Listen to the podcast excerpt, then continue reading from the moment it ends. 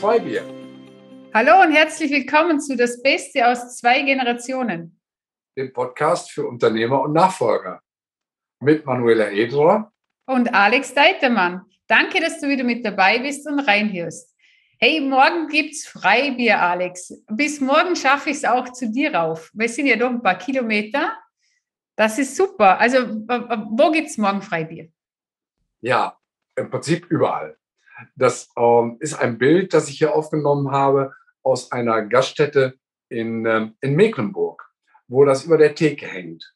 Und als ich das, das erste Mal gesehen habe, da hat es mich echt gezuckt. Da habe ich gedacht, Donnerwetter, morgen gibt es Freibier.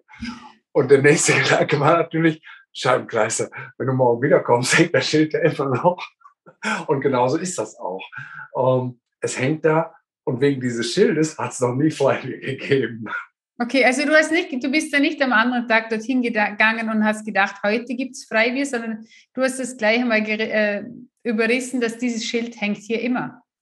Ja, obwohl ich gebe ja zu, diesen Impuls hatte ich eindeutig, aber mein Verstand war noch schnell genug und hat festgestellt, dass es hier um eine, eine äh, ja, prinzipielle äh, Vereinbarung geht, sag ich mal, oder Veralberung geht. Denn es ist ja tatsächlich so, dass dieses Morgen nie stattfindet. Ich meine, wir müssen jetzt gar nicht philosophisch werden und äh, davon reden, dass wir nur im Jetzt und Hier leben, dass es äh, das gestern nicht mehr gibt und das morgen noch nicht. Aber dieses Schild ist eben doch eine gewisse Verballhornung, ähm, eben zu sagen, ja, morgen gibt es Freibier und dieses Morgen kommt aber nie, weil morgen ist auch morgen von heute aus gesehen oder von morgen aus gesehen ist übermorgen eben morgen. Und deswegen hat dieses Schild nur die Bedeutung, darauf hinzuweisen, dass wir hier einer Illusion sind.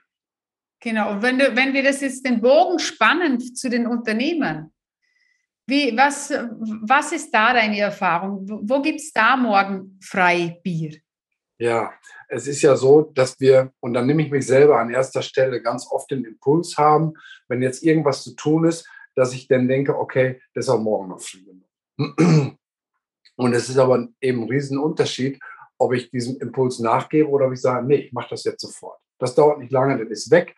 Und es gibt ja diesen schönen Spruch, und ich liebe äh, viele alte deutsche Sprichwörter, was du heute kannst besorgen, das verschiebe nicht auf morgen.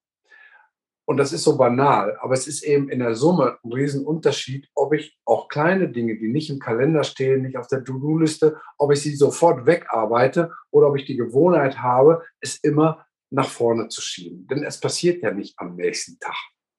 Wenn ich ja. sage, ich mache morgen, dann kommt morgen wieder die gleiche Geschichte wie auf diesem Schild in der Kneipe. Morgen ist nie. Und dann werden die Dinge vor sich hergeschoben. Ich nenne das Aufschieberitis, eine Krankheit, die ich selber sehr gut kenne. Ich zeige da nicht mit dem Finger auf andere, sondern wirklich auf mich selber. Ich weiß, wie blöd das ist, Dinge aufzuschieben und sie am Ende ähm, viel zu spät erledigt zu bekommen. Da gibt es ja auch, auch diese schöne Eisenhower-Matrix, dass man die Dinge angehen soll, die wichtig sind, bevor sie dringend werden, weil die dringenden Dinge, die kommen von selbst. Die kommen auf zwei Beinen. Da ist hier was schiefgelaufen, ist da was schiefgelaufen, muss man sich darum kümmern, ist ähm, keine, keine Zeit, um das mehr zu verschieben. Aber die wichtigen Dinge gar nicht dringend werden zu lassen, bedeutet, sie jetzt anzugehen und nicht morgen oder übermorgen. Genau. Und was, was ja ist, dass wenn wir etwas verschieben, also wenn wir es nicht machen von unserer, also wenn uns nicht bewusst ist, okay, das ist unsere To-Do-Liste, dann diese To-Do-Liste wirkt ja energetisch extrem stark. Die nimmt uns unbewusst ständig Energie weg.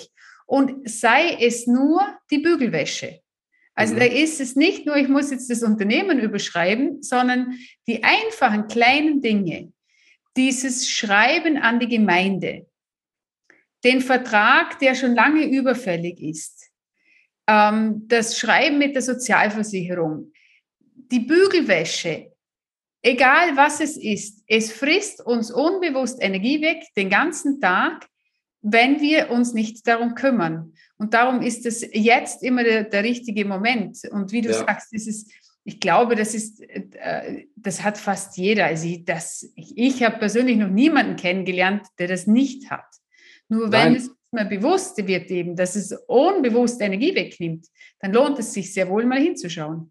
Genau. Hier geht es ja auch nicht darum, jetzt mit dem Finger zu zeigen und aufzuzeigen, wie schlecht wir alle sind, selber oder auch, oder auch andere, sondern einfach die, die äh, Problematik einmal bewusst zu machen. Du hast gerade das Stichwort äh, Übergabe genannt. Das ist ja unser gemeinsames Thema auch hier, Generationswechsel ähm, und äh, Firmenübergaben bzw. Übernahmen. Und da ist das natürlich extrem. Wir sehen, dass eine ganze Reihe von Unternehmern es nicht schaffen, diesen Prozess der Nachfolge aktiv anzuschieben. Mit allen negativen Folgen, die wir jetzt gar nicht durchdeklinieren brauchen. Und darauf bezogen ist dieses Morgen gibt es Freibier durchaus auch ein, ein tolles Synonym. Denn immer zu sagen, naja, ich weiß, ich müsste mich darum kümmern, jetzt mal ein Führungsteam äh, zu entwickeln. Ich müsste mal eine Unterschriftenregelung ähm, kreieren, wo ich auch Entscheidungskompetenz an Mitarbeiter übertrage. Oder ja, ich weiß, ich sollte mal mich um einen Nachfolger kümmern. Oder ich müsste dies, ich müsste das. Das kennt ja jeder. Und das ist aber keine Geschichte, die nur von heute auf morgen geschoben wird, sondern oft über viele, viele Jahre. Genau. Bis dann irgendwas nicht mehr geht. Ganz oft. Richtig. Und dann sind wir in der Bredouille. Und da geht es ja nicht nur um die Unternehmer, die loslassen, sondern auch um die Nachfolger. Ich habe jetzt auch wieder, äh, da gibt es Nachfolger, die übernehmen das äh, Unternehmen äh, und, und sind Mann und Frau und die suchen sich niemand sonst, der noch eine Kompetenz übernimmt, sondern es mhm. liegt alles in deren Händen. Und jetzt steht die Scheidung am Tisch. Mhm. Sie kann nicht mehr mit ihm zusammenarbeiten und es wurde nie irgendwas organisiert. Und jetzt droht das Unternehmen kaputt zu gehen, denn es wurde nichts weitergegeben. Die alten Muster sind wiederholt. Mhm. Läuft nichts anderes und darum ist es schon wichtig, heute die Dinge anzugehen und auch zu schauen, was darf ich denn zuerst noch vorbereiten, bevor ich es denn abgeben kann. Also ja, da, das, was hast du da für Erfahrungen, Alex? Ja, es geht ja, das ist ja ein Thema, das leider sehr stark ausgeklammert wird und es geht wirklich mit einfachsten Dingen los, auch wenn das Stichwort vielleicht in der einen oder anderen Episode schon angeklungen ist. Aber für mich ist so, oder nach meiner festen Überzeugung, in dem Moment, wo ich beim Notar sitze und entweder ein Unternehmen gründe oder übernehme, beginnt das Thema Nachfolge eine Rolle zu spielen. Weil es kann sein, dass ich vom Notartermin nicht heil in der Firma ankomme. Wenn der LKW stärker ist als mein Auto, das ist mein klassisches Beispiel, lande ich vielleicht auf der Intensivstation, bin im Koma, keine Ahnung, und es ist dann nicht klar, wer überhaupt eine Überweisung unterschreiben kann, wer Gehälter äh, äh, überweisen kann oder eine Bestellung auslösen kann, wenn nicht zum Beispiel eine ähm, Vorsorgevollmacht regelt, wer meine Vertretung übernehmen kann. Privat, aber auch in meinem Unternehmen. Genau. Oder das Thema Patientenverfügung. Das ja. ist unangenehm, sich damit auseinanderzusetzen, was soll passieren, wenn ich im Koma liege, wenn ich nicht mehr selber entscheiden kann. Oder Testament. Das sind alles so Dinge, die ähm, ja, mit dem unangenehmen äh, Thema Tod zu tun haben, die aber im Extremfall eben zeigen, was dort an Regelungen nötig ist, damit es weitergeht, wenn ich selber nicht mehr in der Lage bin, Dinge zu regeln. Und wir wissen, das ist völlig unabhängig vom Alter. Genau, das macht auch nicht Sinn, nur den Partner da zu befähigen und zu sagen, ja, ich habe dann eh meine Frau oder meinen Mann, der wird das schon machen. Die sind überfordert mit der Situation, sondern genau. das darf wirklich gut geklärt sein, wer hatte diese Kompetenzen und diese dann auch frühzeitig das Leben zu lassen und nicht erst, wenn der LKW stärker war. Genau, also das ähm, fängt, wie gesagt, mit den Dingen an, die mit, mit Vorsorge allgemein zu tun haben. Wenn wir über das Thema Nachfolge an sich sprechen, dann ist aus meiner Sicht das Wichtigste, Kompetenzen an Mitarbeiter zu übertragen, sprich Mitarbeiter zu entwickeln, dass sie Verantwortung übernehmen können und auch gleichzeitig, und das ist für mich wie bei einer, bei einer Waage, auch ähm, Entscheidungen treffen dürfen. Denn nur wenn ich etwas entscheiden darf, kann ich auch die Verantwortung dafür übernehmen oder umgekehrt. Nur wenn ich die Verantwortung habe, dann kann ich auch entscheiden mit meinem äh, vollen Bewusstsein, dass ich eben dafür gerade stehe, für meine Entscheidung Dinge zu tun. Und das ist das, was ein Unternehmer als Kernaufgabe hat, Menschen zu befähigen, Entscheidungen zu treffen und die Verantwortung dafür zu übernehmen, Klammer auf, und sie damit von sich selber abzugeben. Und wenn man das perfekt tut, macht man sich im Prinzip im operativen Geschäft des Unternehmens überflüssig. Und das ist aus meiner Sicht eine Idealvorstellung, die wird zwar selten erreicht und das müssen wir auch gar nicht jetzt als, als, als äh, absolutes Ziel darstellen, aber es ist eben das Gegenteil von Micromanagement, wo der Unternehmer für alles und jedes selber zuständig ist und noch die Bestellung fürs Kopierpapier selber unterschreiben muss leuchtet mir alles ein, Alex. Die Frage ist jetzt nur, wenn jetzt, ähm, wenn ich jetzt, ich bin jetzt ein Unternehmer und ich weiß, ich hätte das alles zu tun, nur da sind ja gewisse Ängste und ich weiß nicht, wie ich, wie ich das angehen kann. Wo ist jetzt dein, also wenn wir jetzt mal darauf eingehen, was ist das, wo du jetzt jemanden dabei unterstützen kannst? Weil das ist ja genau dein Thema. Ja, danke für die Frage, für die, für die Steilvorlage.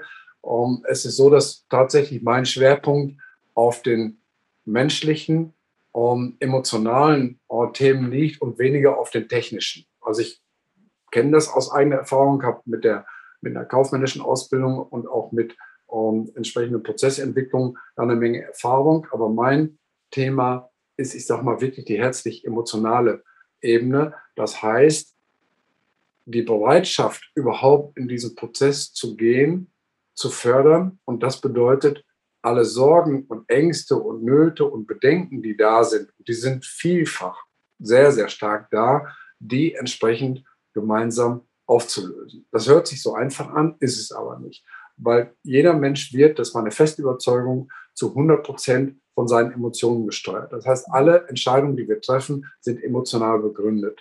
Unser Kopf macht zwar anschließend die schönen Geschichten mit der logischen Begründung, aber die, die, die, die Kernentscheidung kommt aus dem Bauch.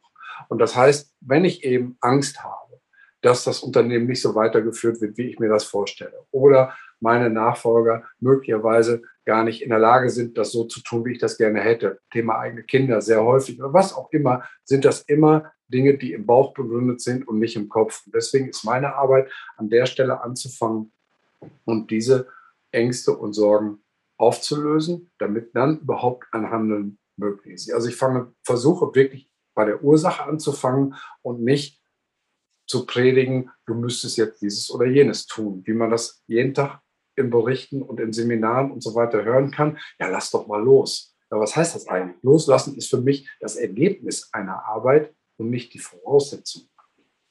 Mhm. Das ist ein schönes Wort. Und wenn jetzt jemand Kontakt mit dir aufnehmen möchte, wie klappt das am besten?